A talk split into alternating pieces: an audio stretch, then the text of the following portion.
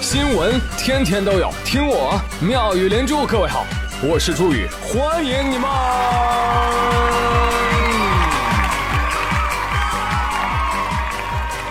谢谢谢谢谢谢各位的收听啦！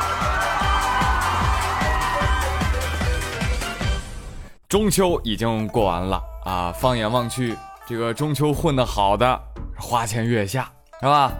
混得一般的。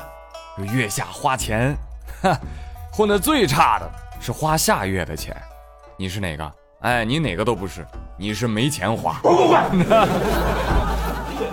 还有朋友们啊，不要老在群里争，啊什么南方的月饼好吃啊，还是北方的月饼好吃啊？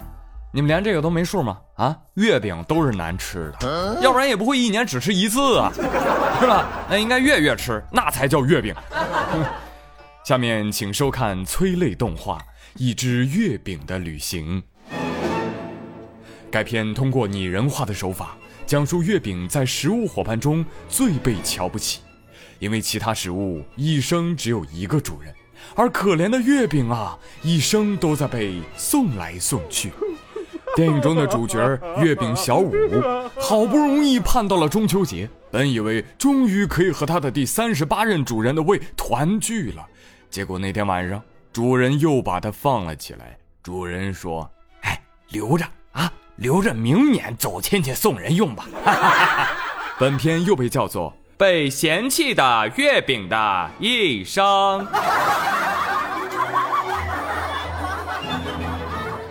好了好了，朋友们啊，月饼也吃了啊，钱也花了啊，我知道你们都已经啊，哎，开始收心了。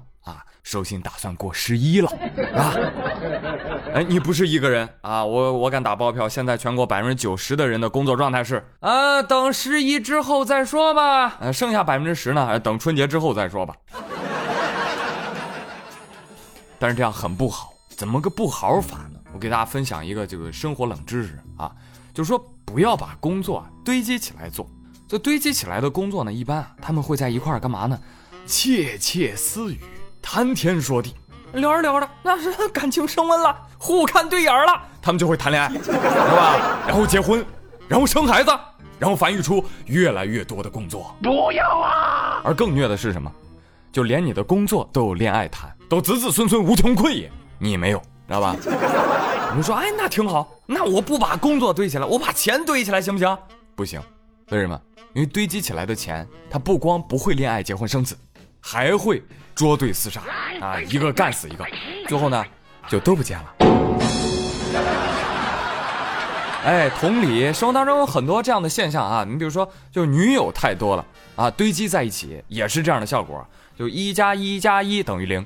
你比如说吴秀波老师，是吧？哎呀，谁能想到呢？是吧？二十四号，女演员陈玉林发朋友圈，干嘛呢？控诉吴秀波。我心甘情愿的给他当了七年的小三儿，也不工作了，成天在家里给他做饭、洗衣服，他倒好找了小四、小五了。不主动，不拒绝，不负责。说这七年来啊，陈雨林放弃工作，一心一意陪吴秀波，飞赴各地专门照顾他。哎，你们都看过吴秀波演的《军师联盟》吧？很火啊，而且演的挺好的。但我要说啊，军功章一定有陈玉林的一半。在这个吴秀波拍摄《军事联盟》期间，陈玉林就在横店风景佳丽幺二零八房陪吴秀波度过了整整三百三十三天，每天给吴秀波说是煮粥、煲汤、洗衣服。但陈玉林说，最后怎么着，还不是被无情的抛弃？如果这一切都是真的，我的天哪！那陈玉林可以说就成为了波叔圈养的宠物。在这里，真的要提醒广大的女孩子，你仔细想想啊，多少女人被抓住一个男人得先抓住他的胃这句话骗了一辈子。哎，你想想这句话可笑不可笑啊？你见过哪个男人出轨是因为小三做的饭好吃啊？就这姑娘刚成年就被灌输了理念和价值观，不让其接戏，禁止接触其他人，七年的时间那就是宠物。所有价值、感情、世界观都是男人一手塑造的，没有属于自己的思维，是吧？再想挣脱很难啊，继续在一起呢无望啊。虽然秀波老师这个算盘打得不错啊，但是这种事儿呢，就跟炸弹一样啊，迟早会东窗事发的，是吧？所以现在，哦呦，互联网上好多人都去骂他了，啊，说人设崩塌了。我的建议是什么呢？先别骂，你等这个《我就是演员》播完了你再骂，你骂死他，骂他滚出娱乐圈都没事。我是怕节目撤档，你知道吧？这是我现在正在追的综艺啊，感觉还挺好看的。那个陈玉林啊，除了控诉吴秀波控制他之外，还说了说二零一三年、二零一七年啊，我还被骚扰过啊，我被另外两个女人找上门，或者以短信的形式骚扰过啊。其中有一位就是谁呢？就是那个《军师联盟》里面演甄宓的那个演员张芷溪。哎呦，老骚扰我啊，还一度打电话约我见面啊。陈玉林说了，我哎呦我受不了啊，我不堪其扰啊，我我抑郁了。然后陈玉林呢还在文中说了，你们不知道吧？哎，我我我是小三儿啊，张芷溪是谁啊？是小五。哎，你们你们赶紧骂他去。很快，张芷溪就站出来了，撇清关系，你别闹啊！大中秋的，谨慎吃瓜啊！我祝当事人幸福，但是别扯我，谢谢，清者自清。还有人在做，天在看，人设崩塌不稀奇。那位老师三番四次骚扰我，我还没报案呢。哦呦，又是一个大瓜。好的好的好的啊，出轨队又加一分。小三儿指控小四和小五，吴秀波，你这会儿是真的秀啊！如果这事儿是真的，那可以想象吴秀波的撩妹技巧应该是这样的：在吗？嗯，做我女朋友吧。啊，我会保护好你哦，不会让我其他的女朋友发现你哦。嗯。看完这则新闻，张丽丽也开始犯嘀咕了。那吴秀波是她男神啊，她就问我。哎呀，朱宇，你说连吴秀波都出轨了，你说我老公会不会？我拿起张丽丽早上没吃的鸡蛋和准备中午吃的咸鸭蛋砸在她的头上，问她：“哎，哪个蛋砸的疼啊？”张丽丽说：“当然是咸的蛋疼了，咸的蛋疼就得编稿子，好不好？别整天想这些有的没的，好吧？” 我说实话，能同时被好多异性围着，确实是很多男人梦寐以求的。王二胖也说出了他曾经有过这样的美好回忆，当时还是在大学的那会儿，我参加了学校的搏击社，那天老师要演示女子防狼术，啊，老师让我演色狼，那天我抱了好多的女孩子，是美好的回忆，被他们撕扯的衣服是美好的回忆，然后被他们背摔，呃，这个不是很美好。现在朋友们跟我一起回忆一下娱乐圈，先是黄海波，然后周立波，现在是谁？吴秀波，真是一波未平一波又起呀！这三波节奏天秀，但为什么那么邪乎呢？所以我觉得不是他们的问题，肯定是波儿的问题。我呸！怪波，嗯。那至于最终结果如何呢？哎，朋友们拿好小板凳啊，前排坐好啊，啤酒、饮料、矿泉水、花生、瓜子、八宝粥啊，来来来，腿让一下啊！哎哎哎，都围这干嘛呢？一群一群的啊！嗨，正好，列车员，列车员，你快来看，这大爷无座票，硬坐别人座位上不起来。哎，说的这事儿呢，就发生在广东湛江开往北京西的快幺五八次列车上。事情很简单。买了无座票，非要坐人座位列车长跟乘客苦口婆心的劝说，大爷却说：“我听不懂，我听不懂，您拍吧，拍吧，拍吧！啊，我反正我有票，我就我就得坐。”劝说了一个多小时，无效。最后，有一乘客将大爷拽起。去你娘的！这正是霸座带有才人出。各领头条好几天啊，总共就俩小时车程，列车员劝他一小时，愣是岿然不动。你不要脸这事儿干得好的话，那叫心理素质过硬，你知道吧？我都不想说这事儿了，但是接二连三啊，是吧？从男到女，从老到少，哎呀，我就想问问问，问你们这些人，你们平时不看新闻的吗？啊，都不上网，还是觉得自己脸大不怕曝光啊？啊？哎呦，你们是霸座家族，怎么那么强大的呀？啊，全员恶人算是输了啊！全员霸座闪亮登场。呃，这是上期我都说了，那个孙博士轮椅已经坐不下了，你知道吧？所以霸座家族又推出了一位老汉啊，专门负责推车。老汉推车。但是这个新闻有一点啊，是挺让人欣慰的，就是最后哎，有乘客把大爷拽起。看到这一行，我情不自禁叫了个好，甚至还有一点想要鼓掌。拽起老头的乘客，我觉得你可以当乘警，好吧？讲道理啊，讲道理啊！年轻人看到老人要没座位呢，主动站起来啊，老让老人家歇息一会儿，这是社会正能量，值得表扬的善举。但您这坐着不走，您这就是不要脸了，是不是？荀子他老人家说过：“人不知耻辱，乃不能成人。”是吧？无论社会如何变化，公道自在人心。哎哎哎，这位大爷，我这正在这慷慨陈词，你你这不不做了是吧？你改改改躺了还？哎呀呀呀呀呀呀！没错，勇敢的人可以躺着，懦夫只配站着。霸座男语录。听说现在不仅高铁流行霸座，地铁啊也开始流行了，而且呢一霸还是一整排。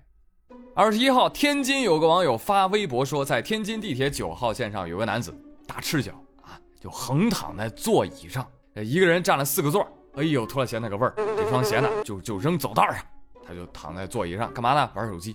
发微博的网友说了，哼，这人真有意思啊，响了两次电话，抬头看了三次，毫无起来之意啊。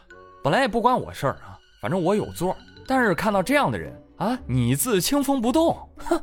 我让你鞋提前两站下车。这位网友随即以奇葩治奇葩，把该男子的鞋踢出了车厢。哈哈说到做到，于是鞋子在十一经路站下车了。哎呀，看到这样的新闻实在太过分了。朋友，鞋是无辜的，乖乖在他该在的地上。鞋有什么错？应该把人踢出去，把鞋留下，这就对，对吧？这是广大网友的呼声啊！当然了，我觉得这种做法仍然是有点欠妥啊，有点欠妥。哎，你说巧了，二十一号的时候我刚到天津，哎，当时我也在地铁上，我怎么就没赶上这热闹呢？是吧？我当时要在车上，我一定会劝阻这位网友，就你怎么能把人鞋踢下车呢？是不是？你为什么不给人留一只呢？啊，那样的话。他肯定会在车厢里玩命的找另外一只啊，是不是？而且就一只鞋，他穿也不是，不穿也不是，这多有意思啊！这个，哎，奉劝那些在公共场合一躺占四五个座儿的人，如果双腿不用的话，麻烦您可以捐给有需要的人。也不知道这大爷最后是怎么下的车啊？估计走的也挺安详啊。一鞠躬，二鞠躬，三鞠躬，家属打理。不过最后呢，刚刚发微博那位网友啊，也自己说了，说我有座，我只是用自己的方式呢出口恶气，但提醒大家千万别学我啊！哎，是了是了，那有什么事情不能好好解决呢？对吧？不对，因为有些事儿你哪怕好好的 也解决不了。你比如说请吃饭。你也得打起来，知道吗？张某在饭馆就餐看见邻桌上了一盘大盘鸡啊张某一时高兴。啊当天也不知道怎么了啊就对邻桌男子于某说道。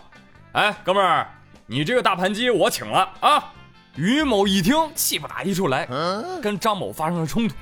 啊结果于某发现还打不过对方。于某报警二人因殴打他人被警方依法行政拘留。不是这这这这这这这这怎么会打起来呢？这个啊，我我就我就我就我就想问一下，我去哪儿吃饭才能遇到这么豪爽的大哥呀？你真是要突然杀出来一个人说啊，朱宇，我要请你吃饭，这这这多不好意思啊！我我能再打包一份吗？有人说，哎，这有什么不可理解的？张某肯定有点嘚瑟了。这这于某一看怎么着，我吃饭我买不起单呀，要你请我呀？你存心让我在朋友面前丢人呢？哎，这可能就是打架的原因啊！行行行，但但这也没问题啊，是吧？你要换做我，你看，喂，你说请客就请客呀？那我岂不是很没面子？那这么着吧，我再多点两个菜。那啥，张哥，下次啊认准我啊，你认准我，我不会认为你瞧不起我，你知道吧？我还会把你拉走啊，去哪儿呢？西郊宾馆。啊，四十万的饭局您给请了吧？谢谢啊，谢谢谢谢谢谢。那我就不客气了啊。呃，因为这事儿能打起来啊，确实俩都是奇葩啊，也可以说俩都是血性男儿啊。特别是邻桌这位于先生啊，不仅自尊心奇高，甚至还打不过别人。你是想笑死我，然后燃烧我的卡路里吗？每天起床第一句，先给大哥打个气，火锅米饭大盘鸡，请我请我别客气。有人说落后就要挨打，也有人说枪打出头鸟，这说明什么？这说明一个人要想打你，他总能找到理由。哎，所以今天的互动话题是：朋友们，你跟朋友出去吃饭，你会抢着买单吗？如果是，你的心理活动是怎样的？你真是这么想的吗？如果不是，哎，你要怎么演戏才能让自己心安理得呢？欢迎跟我留言啊！这是一道，这是一道很难的题目啊。好了，接下来回顾一下上期的互动话题啊。上期的互动话题是问大家：哎，你是哪个行业的啊？你这个行业看过怎样的人生百态啊？来，我们刷新一下。木之下，嗯，他说我是开女装店的，遇到过很多奇葩的客人，其中有一个。非要是一条裙子，我看，哎呦呦，这个身材，我委婉的说了一句，呃嗯，对不起，我们这个裙子只剩小码了。他说，对呀，我就是穿小马呀，死活要试啊，最后把裙子都给撑脱线了，一边撑脱线一边还在怪我，嘿，你们家的裙子真是差，没弹性。哎呦，什么人呢？掏坑买了。再来看萌萌一萌萌，他说，朱宇，我前几天店里开业了，有人来闹事儿。打起来了，然后我们这边的人伤的比较重，都有人住院了。可是你知道吗？派出所怎么说我们呢？他们说啊，你们开业了，人家去闹，是不对。可是人家骂你们，你们就该回口吗？嗯，你们要是不出声，能打起来吗？对不对？所以还是怪你们。哎，我我觉得人家说的对啊，人家骂你们，你们就该回口吗？啊，骂你你就要打他。再来看独角戏，他说：“我我我我朋友网上卖地瓜的，今天说有个客户给差评的原因是红薯的形状，我不喜欢。” 有个网友假装高兴，他他他问独角戏，他说：“哎呀，你这个问题是，这个他是买来吃的还是买来用的呀？”，懂得真多。小妖精蓝叶他说。我是学生，我喜欢早起，不喜欢踩点儿。我每天五点半就起床了，六点我就出宿舍了，每天都是这样，尽量呢不吵到室友。然后有一次，除了我，我的室友都迟到了，然后他们就质问我：“你为什么？你为什么起床之后不叫我们？”第二天起床之后呢，我就把室友都喊醒了，然后他们又怪我：“你为什么？你为什么起这么早，打扰我们睡觉？”然后我又不叫他们：“你为什么？又迟到了啊？”然后又怪我起床为什么没动静啊？没把他们吵到半梦半醒，我能说什么呢？我也很无奈呀。没事儿啊，宝贝儿，你放心啊，以后你肯定是社会大佬，你知道吧？你是要住大 house 的人，你不会跟他们再住在一起了啊。他们肯定继续在集体宿舍里啊，有老板打他们屁股叫他们起床。再来看艾丽的留言，我以前啊是个护士，有个患者出院了，出院前呢，他家属就觉得，哎。咱这不是交过钱吗？是不是？那那个什么体温计，咱也拿走呗。哎，不行不行，体温计那么多人用过，脏。哦，有道理有道理。这么着吧，咱们把体温计放盒子里，倒开水烫一烫，吨吨吨开水一倒，体温计啪炸了。马德智障啊！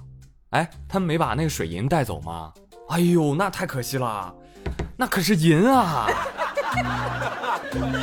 西西东东南南，他说：“啊，我们医生加班是常态。